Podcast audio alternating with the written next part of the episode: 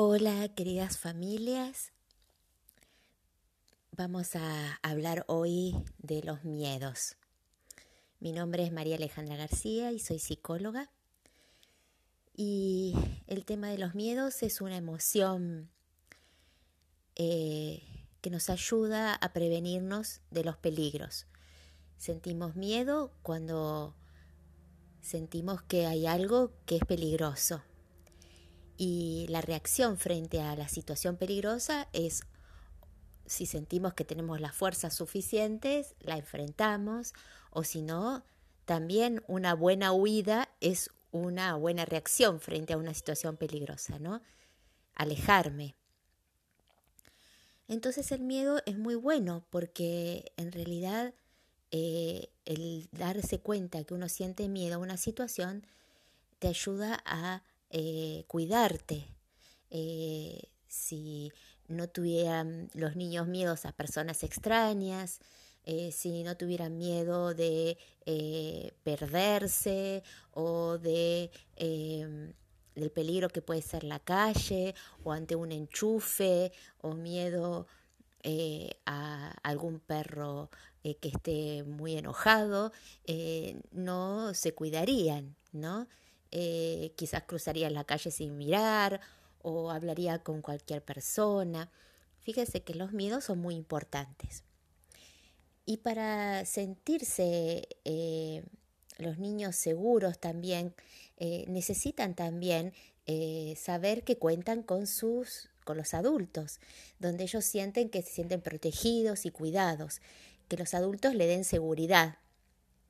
Pero a la vez también es muy importante eh, el permiso que los papás le pueden dar junto con esta seguridad y este cuidado para la exploración. Los niños necesitan explorar el mundo, necesitan eh, descubrir cosas nuevas. Eh, sentir que están los padres acompañando o las personas adultas cuidándolo, ellos se pueden animar a salir al mundo, a explorarlo, a caminar, hacer sus primeros pasos. Generalmente el miedo es ante lo desconocido, eh, es ante los ruidos muy intensos o bruscos, o a veces cuando les recuerda alguna experiencia traumática o alguna experiencia fea que han vivido. Generalmente a veces los niños, como todavía no tienen una idea tanto de la realidad, eh, está muy relacionado con la fantasía. Entonces por eso eh, hay ciertas eh, situaciones que ellos viven y que eh, la viven con, con, temor, porque muchas veces está lleno de fantasías. También a veces influenciados por lo que ven en la televisión, en las películas. Por eso es importante evitar que vean películas que no están acordes a su edad. Películas de terror, películas que pueden ser muy fuertes para ellos. cuando ellos tienen mucho miedo, está bueno que uno eh, los vaya acompañando y guiando para mostrarle la realidad. Por ejemplo, si tienen miedo a que entre alguien en la casa, quizás mostrarle bien la seguridad que hay en la casa, cómo están las ventanas, cómo está la puerta. O sea, eh, que preguntarles un poco más sobre su fantasía o sus temores para uno acompañarlos y mostrarle la realidad. O que, qué sé yo, salga alguna persona del, del ropero, entonces, bueno, mostrarle el ropero, lo que hay la ropa, que se pueda meter en el ropero y mirar, que no hay nadie. O sea, acompañarlo en esos espacios que ellos sienten eh, que puede aparecer eh, algo, ¿no? que los pueda eh, que les dé miedo, ¿no? Algún fantasma, algún temor de, de alguna persona, ¿no? Eh, a veces eh, existen miedos muy, muy exagerados y muy grandes, los niños, y que a veces puede ser como una defensa también, cuando tienen mucho miedo a algo porque a veces también hay otras emociones escondidas a veces detrás de esos miedos hay enojos y ese enojo y esa rabia que tienen le genera culpa. entonces a veces lo ponen, lo proyectan afuera, parece que todo este enojo viene de afuera o la rabia viene de afuera, que puede ser algo que a, la cual ellos le pueden tener temor, ¿no?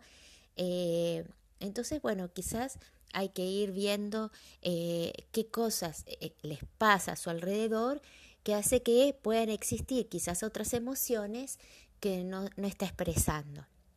Siempre es importante ante cualquier emoción, en este caso el miedo, o como lo mismo el enojo o la tristeza, nunca minimizarlo, o sea, nunca eh, decirle, bueno, ¿cómo vas a tener eso? No te tiene que pasar eso, no tengas miedo, está mal, o sos muy flojito, tenés que ser fuerte, o sea, esas, esos eh, mensajes en la cual uno descalifica, eh, desvaloriza su emoción, ¿no?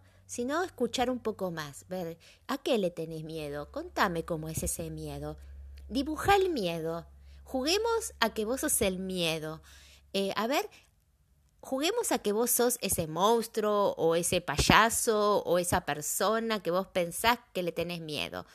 O juguemos a que sos ese perro que, le tenés miedo. Entonces jugar un poco a eso para quizás a veces sacarle ese miedo o, asociarlo más al juego y eso baja también la ansiedad y, la tensión eh, y que también darle la posibilidad de mayor expresión. también a veces leerle algún cuento que hable sobre los miedos, eso también puede ser lindo, eh, pero nunca burlarse ni ridiculizarlo ni dejar de darle importancia. Bueno, espero que les sea útil, espero también sus comentarios. Muchas gracias. Hasta luego.